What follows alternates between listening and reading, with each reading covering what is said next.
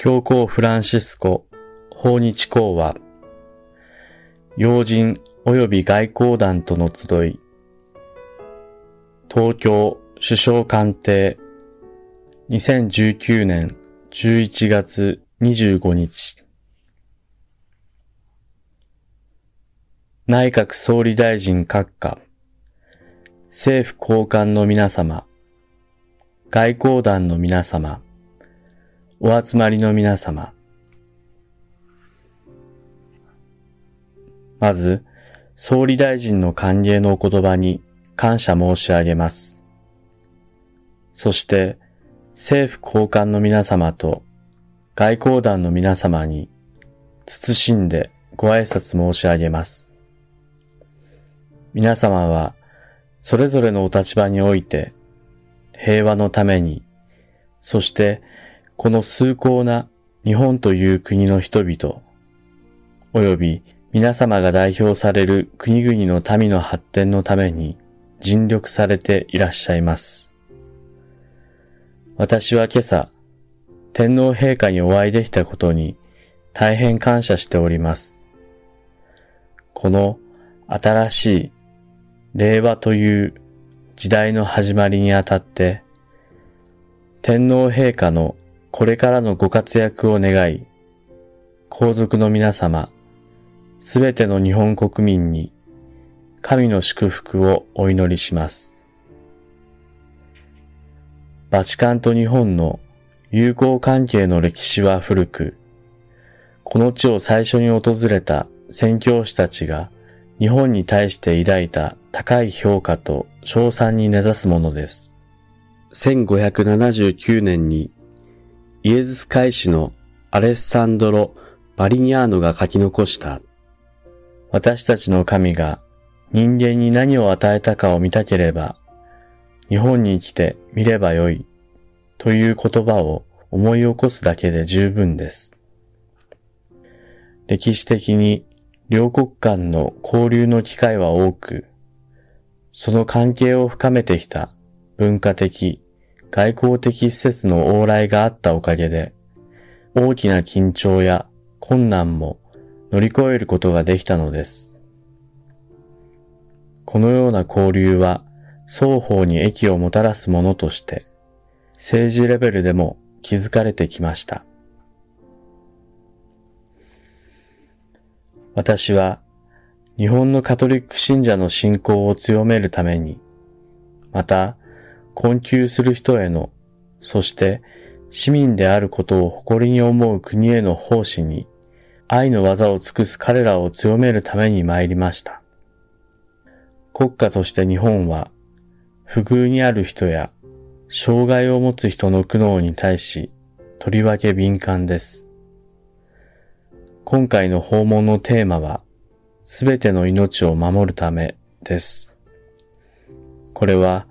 すべての命が持つ不可侵の尊厳と、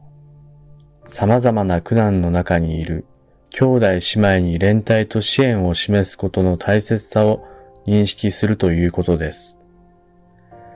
これに関して強く胸打たれたのは、東日本大震災で三重の災害に遭われた方々のお話を伺った時でした。被災者の皆様が経験されておられる困難な状況に心を揺さぶられました。前任の教皇たちの足跡に従って、神に切に願うとともに、すべての善意ある人に呼びかけます。もう二度と人類の歴史において、広島と長崎に投下された原爆によってもたらされた破壊が繰り返されないよう、阻止するために必要なあらゆる仲介を推し進めてください。民族間、国家間の紛争は、その最も深刻なケースにおいてさえ、対話によってのみ有効な解決を見出せること、そして対話こそ人間にとってふさわしく、高級的平和を保障し得る唯一の手段だということを歴史は教えています。核の問題は多国間のレベルで取り組むべきものだと確信しています。すなわち、政治的、制度的プロセスを促進することで、コンセンサスとより広範な国際的行動を創造することができるからです。出会いと対話の文化。これは見識と展望と広い視野があって成り立つものです。こそが、より正義と友愛に満ちた世界を建設するために重要なのです。日本は教育、文化、スポーツ、観光の分野において、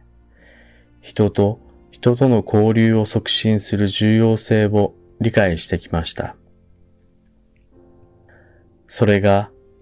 平和という建物を強固にする調和、正義、連帯、和解に大いに貢献することをご存知だからです。その際立った例をオリンピックの精神に見ることができます。世界中からアスリートが一つの競技に参加しますが、それは競い合うことが全てではなく、最高のパフォーマンスの追求のためなのです。私は来年日本で開催されるオリンピックとパラリンピックが国や地域の垣根を越えて家族である私たち人類全体の幸せを求める連帯の精神を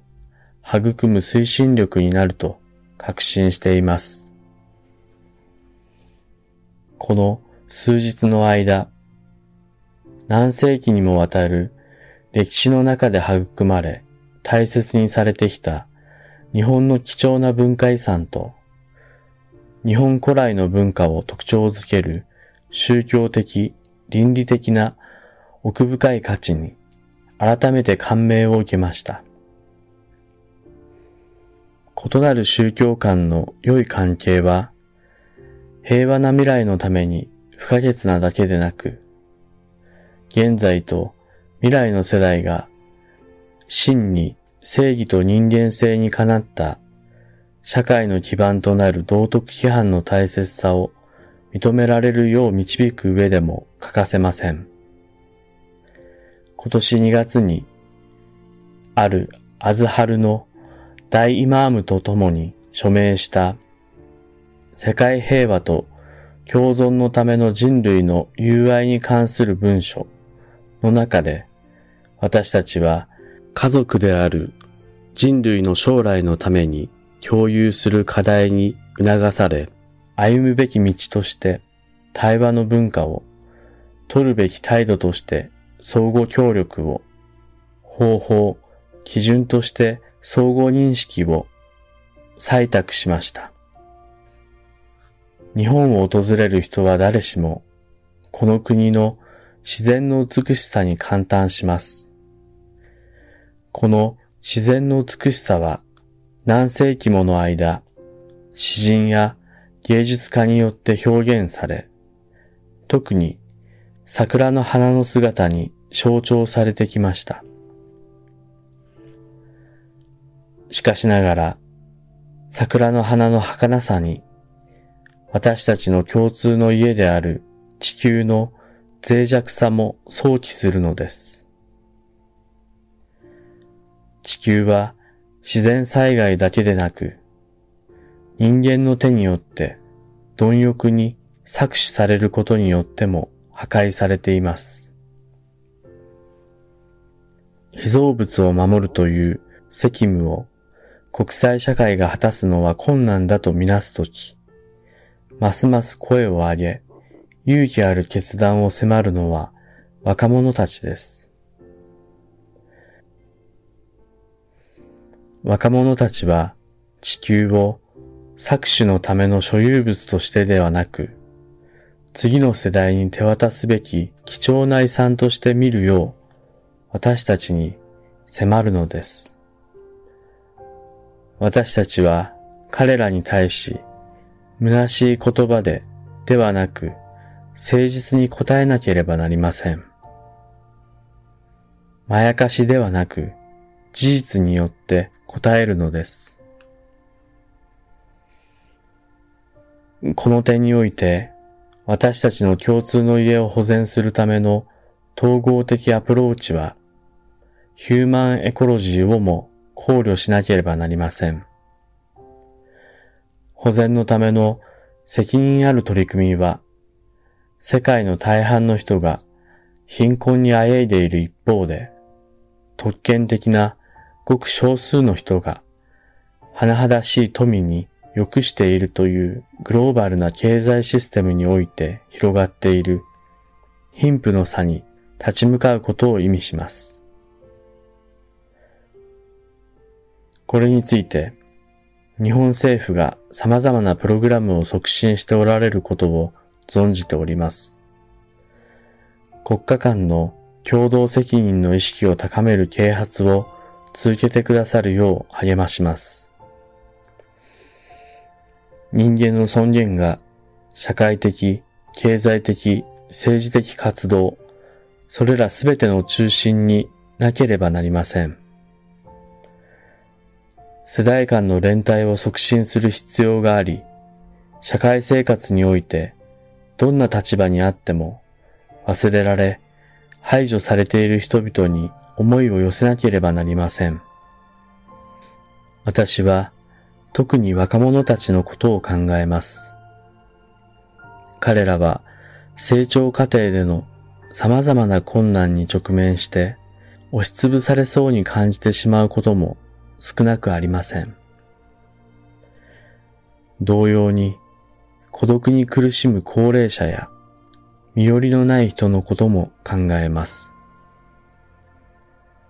結局のところ、各国、各民族の文明というものは、その経済力によってではなく、困窮する人にどれだけ心を砕いているか、そして命を生み、守る力があるかによって測られるものなのです。訪日が終わろうとする今、今回ご招待を受けたことに、そして心からのおもてなしを受けたことに、また、このおもてなしがうまく運ぶように尽力してくださったすべての方の寛大さに改めて感謝いたします。このような思いをお伝えすることで、これからの努力によって、より一層命を守り、人類家族一人一人の尊厳と権利を一層尊重する社会秩序を形成する皆様を応援したいと思います。皆様と皆様のご家族、そして皆様が奉仕するすべての民に、神の祝福が豊かにありますよう祈ります。ありがとうございます。